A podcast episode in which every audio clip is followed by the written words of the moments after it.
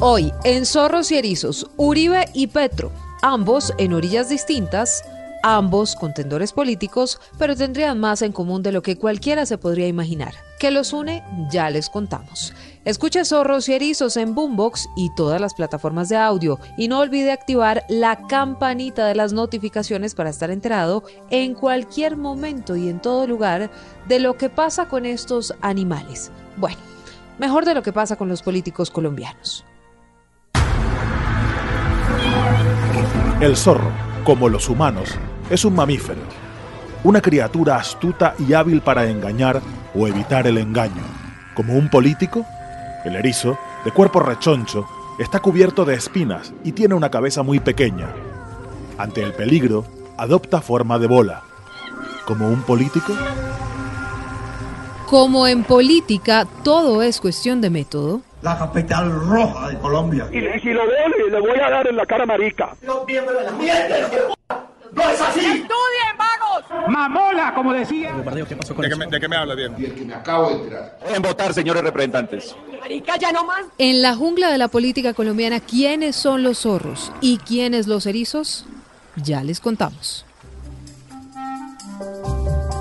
Hola, soy Silvia Patiño y con Pedro Viveros hablamos de política, pero de una manera no tan convencional. Populistas, polarizadores, radicales, obstinados, energúmenos, ególatras y con ansias de poder. Así podríamos definir a Álvaro Uribe y a Gustavo Petro, aun cuando ambos están en dos orillas políticas distintas. Pero ahora parece que los une una nueva palabra. Entonces cuando veo todo esto en la balanza, me crea eso que yo llamo la encrucijada del alma. Qué difícil. A mí me preocupa la necesidad de que haya continuación de unas políticas básicas. Me da miedo perpetuar al presidente. Y el mundo debe saber que aquí lo que ha habido es fortalecimiento de instituciones democráticas, en ningún momento asalto ni riesgo a instituciones democráticas. En 2009, antes de que las Cortes le pusieran punto final a la idea de Uribe de que era el único que podía sacar adelante al país, el entonces presidente habló de reelección y de la posibilidad de un tercer periodo. Hoy, 13 años después, Petro revivió ese fantasma en un discurso en Santa Marta, aunque ahora dijo que no, que lo malinterpretaron y que nunca ha hablado de hacerse reelegir Pedro. Pues Silvia, mire, nosotros que tenemos este podcast que se llama Zorros y Erizos, voy a permitirme un segundo para leerle cuál es la definición de mimetismo.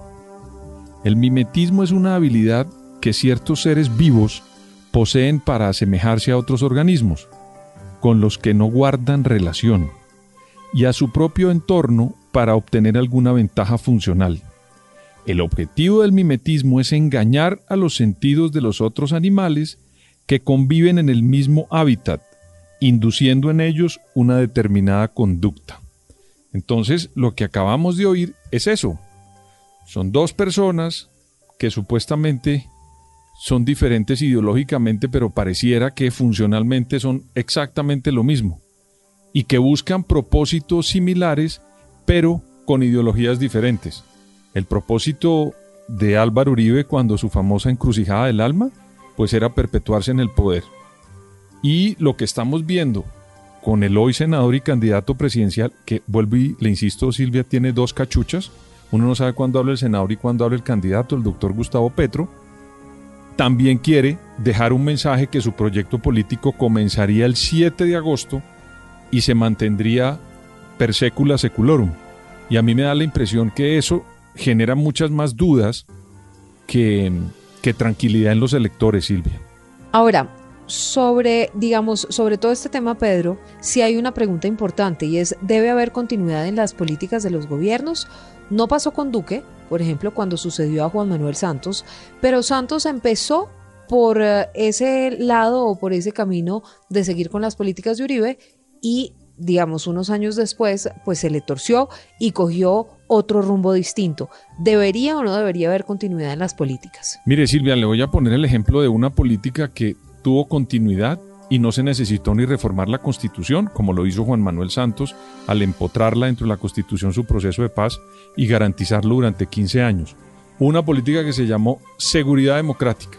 Y le voy a decir que en esa evolución democrática en el país, en eso estuvieron concentrados varios gobiernos. Andrés Pastrana hizo el Plan Colombia, que fue, digamos, habituallar a la fuerza pública colombiana. ¿Pero la seguridad democrática no es la de Uribe? Sí, pero eso comenzó con el Plan Colombia. El fundamento de la seguridad democrática es el Plan Colombia. Y eso lo hizo un gobierno que fue el de Andrés Pastrán. Y después, ¿qué hizo el presidente Álvaro Uribe con unas fuerzas públicas habitualladas? Es que acuérdese que con Andrés Pastrán en 1998 Colombia no tenía helicópteros, Silvio. En un país montañoso para poder hacer los ataques que después hizo Álvaro Uribe Vélez en su política de la seguridad democrática y la continuó por dos gobiernos. Y después el primer Juan Manuel Santos también la continuó. Y en ninguna parte que yo conozca tuvimos que cambiar la constitución para que eso continuara. No, pero quien quería cambiar la constitución y cambiar todo con un articulito era Álvaro Uribe ah, pensando que era el único que podía salvar a Colombia. Claro, pero yo, estoy, yo estoy hablando de la seguridad democrática, estoy hablando de la política de la seguridad democrática, no estoy hablando de la reelección de Uribe. Entonces, la pregunta cuál es? Que si se pueden garantizar en el tiempo las políticas de los gobiernos, pues claro que sí se pueden garantizar. Lo que no se debe hacer es que eso sea en una persona y como dicen los abogados, si no me equivoco, intuito persone. Eso no debería ser así. Debería ser como lo hicieron con la política de seguridad democrática hasta Juan Manuel II, Juan Manuel Santos II, que acuérdese usted que se hizo reelegir, se hizo elegir con Uribe la política de seguridad democrática y después como los toreros, usted sabe que hay unos toreros que citan con la izquierda y van al toro con la derecha, pues aquí lo que hizo Juan Manuel Santos fue en la primera, con los votos de Álvaro Uribe, elegirse y en la segunda, con los votos de la oposición de Uribe, se reeligió. Y ahí cambió la seguridad democrática, Silvia. El presidente Iván Duque, que no creyó en la paz nunca y que lo dijo abiertamente durante su campaña. Por eso a mí me asombra que mucha gente diga que por qué Iván Duque no, no, no acelera los procesos de paz. Es que por eso ganó. Él ganó fue con esa política de frenar el Ahora, seguridad democrática no me va a decir que estamos con una seguridad democrática óptima cuando este país está lleno de violencia y cada vez se recrudece más. Con la coca como la dejaron. Pero yo no voy a entrar en esa discusión porque nos desviamos de camino. Estamos hablando de una política pública que se puede permanecer sin necesidad de reformar las leyes. Y ahí le puse un ejemplo. Lo que yo creo que está insinuando el doctor eh, eh, Gustavo Petro permanentemente, porque es la segunda vez que lo dice, que con él pueden comenzar un país nuevo en una política de transición que yo la verdad no he podido, pues eh, la transición no, no, no la he podido identificar porque eso quiere decir muchas cosas. Dice que se necesita en el, en el país una política de transición y que comienzan con él. Pero creo que también la señora vicepresidente dice lo mismo, la doctora Francia Márquez. Entonces... Y ya la vamos a oír. Ok.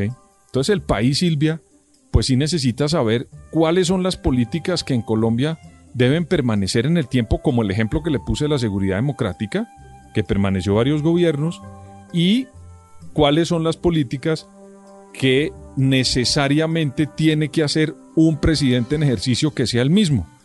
Esa es un poquito mi reflexión, no, no es más. Ahora, yo le quiero decir una cosa, yo no estoy de acuerdo tampoco con, la, con perpetuar a Álvaro Uribe en el poder. Pero lo que sí le quiero decir es que en el país hubo una seguridad democrática que permaneció durante un tiempo en varios gobiernos. Ni a Uribe ni a nadie. Ahora, quien salió también, le salió al paso a la polémica, fue uno de los ahora mayores escuderos que tiene Gustavo Petro, Roy Barreras. Petro no va a reelegirse, no habrá una constituyente. Quien hizo un articulito fue el expresidente Uribe. Tiene claro Petro, y lo acaba de volver a decir en Santa Marta, que lo que se hará en ese gobierno es sembrar los pilares de distintas transiciones que permitan que Colombia sea un país más justo, más productivo, con una transición agroindustrial, una transición energética, una transición en salud, en educación y por supuesto será el gobierno que siga el que reemplace a Petro en una transición democrática tranquila el que deberá seguir adelante. Bueno, ¿será que le va a tocar a Petro ir a una notaría a prometer que no se va a reelegir como lo hizo con el tema de... Mm, expropiación o democratizar. De la expropiación. Porque uno no sabe cuándo dice expropiación y cuándo democratización. o democratizar, no sé, para no dañar el verbo. Democratizar mejor. ¿Será que le va a tocar ir a una notaría a Petro? ¿O se va a pasar de notaría en notaría prometiendo y jurando y firmando documentos de que no va a hacer lo que en los discursos dice que va a hacer? Silvia, pero es muy fácil. En las sendas alocuciones que da el doctor Petro, en una de esas debería decir, yo no voy a estar sino cuatro años en el momento, en la eventualidad que gane la presidencia. Es que no se necesita nada más. Y cada vez que le preguntan, vuelve y utiliza argumentos, vuelve y utiliza sinónimos, aparecen las palabras de esa de la transición, un gobierno de transición. Yo, créame Silvia, yo recuerdo un gobierno de transición en la historia de la democracia reciente que fue el gobierno que pasó de Franco, que fue un dictador que duró cerca de 40 años en el poder en España, y ganó la presidencia un señor que se llamó Adolfo Suárez. Y Adolfo Suárez hizo una transición para permitir que los partidos de la oposición fueran legales y participaran de la democracia española. Y después ganó el PSOE con Felipe González y ya la historia todos la conocemos. Pero ahí sí hubo un gobierno de transición. Yo no sé qué es lo que quiere el, el doctor Petro, el candidato Petro a la presidencia, decir hoy con, con un gobierno de transición. Y le repito, Silvia, sin decir abiertamente y públicamente que él no va a estar cuatro años en el poder. Es que eso ni siquiera Chávez, Silvia. Una famosa entrevista que tiene Hugo Chávez cuando era candidato. Claro, una entrevista famosa cuando era candidato en 1997 o 98, ya no recuerdo. Le preguntó Jorge Ramos si él iba a quedarse en el poder y el mismo Chávez dijo que no. Por lo menos Chávez lo negó. Después se quedó un poco de tiempo, ahí tenemos a Maduro. Pero es que Petro no es capaz ni siquiera de negarlo, de decir abiertamente que va a respetar el caos institucional y no se va a comprometer con otras cosas. Y para terminar, Silvia, la campaña de Petro tiene un eslogan que es el pacto eh, histórico. ¿Usted sabe qué es un pacto, Silvia? Se necesita que hayan dos, tres, cuatro personas para hacer ese tipo de pactos.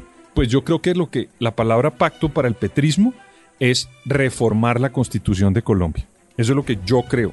Y si eso es ah, así. ¿Usted cree que eso es para allá van? No me cabe la menor duda. Ahora, con mayorías, pues, por lo menos con un número considerable, 20 curules en el Senado, ¿podrían hacerlo o no, o no, o no, o les quedará difícil? Acuérdese que a ellos les gusta el tema de la calle. A ellos les gusta. Hoy, por ejemplo, salen Ah, entonces usted habla de referendo. Ah, Silvia, pues es que eso sí, ya las estrategias, uno no sabe cuáles sean. Pero para mí, como un lector de la política colombiana, pacto significa volver a hacer una negociación el pacto social, el pacto histórico, como le quieran llamar. Entonces yo creo que el señor Petro ha tenido en su cabeza hace mucho rato hacer unas transformaciones y cuando se niega a decir que él va a estar, que él no va a estar más tiempo de los cuatro años que dice la Constitución, pues a mí como un simple analista me queda la duda y recurro a muchas frases, le repito, del chavismo en su momento cuando dijo que no se iba a reelegir y mire lo que pasó. Ahora, Petro no es solamente el que habla del tema, ¿no? Si le parece, echemos memoria, usted lo mencionaba, con Francia Márquez. No solo en términos físicos, sino en términos de su proyección. Este proyecto del cambio es un proyecto a largo plazo y empieza el 29 de mayo, ganando en primera vuelta la presidencia Yo no sé Pedro, porque en un trino Gustavo Petro dijo que lo habían malinterpretado, que eso no era así, que una cosa, que la otra y la siguiente.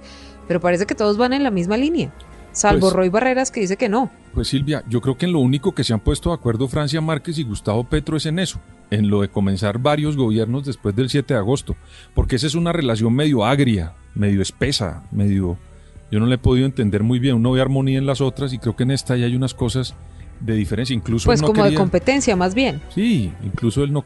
Yo, a, mí, a mí me llama la atención que haya una vicepresidente más protagónica a veces que el propio candidato a la presidencia. ¿Eso sabe cuándo ocurrió, Silvia? Cuando un candidato que enfrentó a Barack Obama, que ya murió, que se llamaba el ex senador y ex militar John McCain, escogió una gobernadora de, eh, a, Sarah Palin. No sé si usted se acuerda. ¿No era? La, sí, la ex gobernadora de Alaska. Y esta señora se volvió más importante que McCain por la cantidad de imprudencias que dijo. Yo no estoy diciendo que la doctora Francia Márquez esté cometiendo imprudencias. Estoy diciendo. Bueno, pero imprudencia sí, porque le costó lo de los liberales ah, con César Gaviria. Para que después no digan que soy yo el que digo eso, lo dijo usted, su señoría, entonces yo eh, salvo patria, como decíamos eso sí no es un secreto a voces. Entonces, eso sí es la verdad. Entonces, por lo menos según el expresidente Gaviria.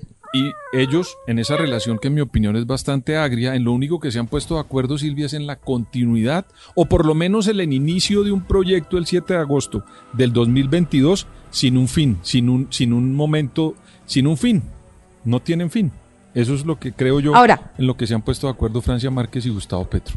Lo que yo sí creo es que Petro se pone también de sparring con muchas de las ideas que dice y entonces hay unos candidatos que lo aprovechan mejor que otros. Federico Gutiérrez, apenas se conocieron esas declaraciones de Petro, prometió en Twitter que su gobierno iba a durar cuatro años, pero esto fue lo que dijo Fajardo cuando le preguntaron ¿Qué opinaba sobre las declaraciones de Petro? Pero lo que está diciendo no me pone a mí nervioso y tenemos que quitarnos esos nervios y saber que yo estoy capacitado para derrotar a Petro y él está diciendo pues que está haciendo unos primeros pasos y que quisiera que el mundo continuara por su camino. Eso no tiene ningún misterio. Le podemos poner misterio. Pero yo sí le quiero preguntar sinceramente, esta no era la oportunidad de Fajardo para salir con una posición más clara, porque a Fajardo lo tildan de tibio y eh, esta respuesta pues va por la misma vía tiene 6% de intención de voto, no le va bien, perdió una cantidad de electores, ¿no debería ser más contundente cuando está perdiendo en las encuestas?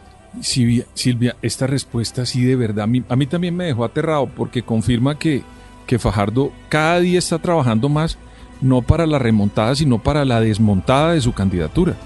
A mí este tipo de opiniones tan tibias, como ha sido característica en Sergio Fajardo, me deja la sensación de tener a una persona que no sabe qué hacer con el último lugar o en el penúltimo lugar o antepenúltimo lugar de las encuestas. Esas personas que ya no saben cómo salir y se enredan y no saben qué hacer eh, porque no tienen, digamos, la gallardía de reconocer una situación y entender que tienen que volverse interesantes así no ganen la entrada a la segunda vuelta.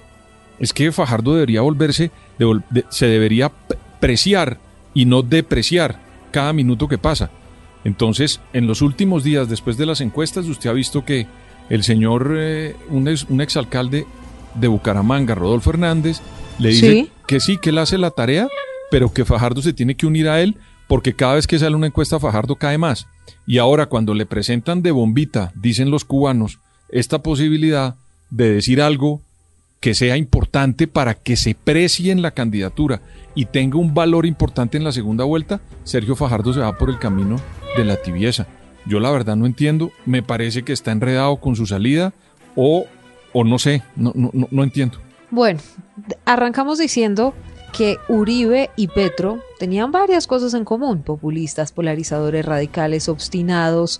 Ahora ambos tienen una encrucijada. ¿Se le ocurre alguna otra palabra ya para terminar, Pedro? Yo creo que ellos sienten, yo no sé cómo se llame eso, Silvia, pero cuando usted, es que yo no sé si uno pudiera hacer ese ejercicio, de poner al Uribe candidato y al Petro candidato, al, al Uribe primer candidato y a este Petro o el anterior Petro, y ellos creen que ellos, que con ellos comienza eh, la historia de los países. Como una especie de mesías. Como si fueran. Como una idea mesiánica. Esa es la palabra que estaba buscando, Silvia. Yo siento que en eso se parecen, que son mesiánicos. Ellos quieren, o Uribe por su lado cuando fue candidato y presidente, y Petro ahora nos está diciendo que con ellos comienza la Colombia y comienza la historia de este país. Yo me leí el libro del señor Petro, que alguna vez lo dijimos aquí en Zorros y Erizos yo lo, tuve la oportunidad de compartirlo. Yo invito a que la gente se lea ese libro para que al final, cuando cierren la última página de las 300 y pico de páginas que tiene ese libro, digan que existen como ciudadanos en Colombia gracias a lo que Petro contó en ese libro. Y resulta que a mí me da pena, pero en Colombia muchas otras personas trabajaron para que esta nación, en casi 200 años, creo que tenemos como nación. Más de 200, años. 202 años o algo así. Pues eh, muchas personas participaron. Hubo 113 presidentes de la República, Silvia, en esos 200 años, no sé cuántos miles de congresistas. Entonces, ojo con eso, porque creo que esa mimetización de la que hablábamos al comienzo también los caracteriza porque cada uno en su estilo se cree un Mesías. Bueno, eso tienen además en común Uribe y Petro.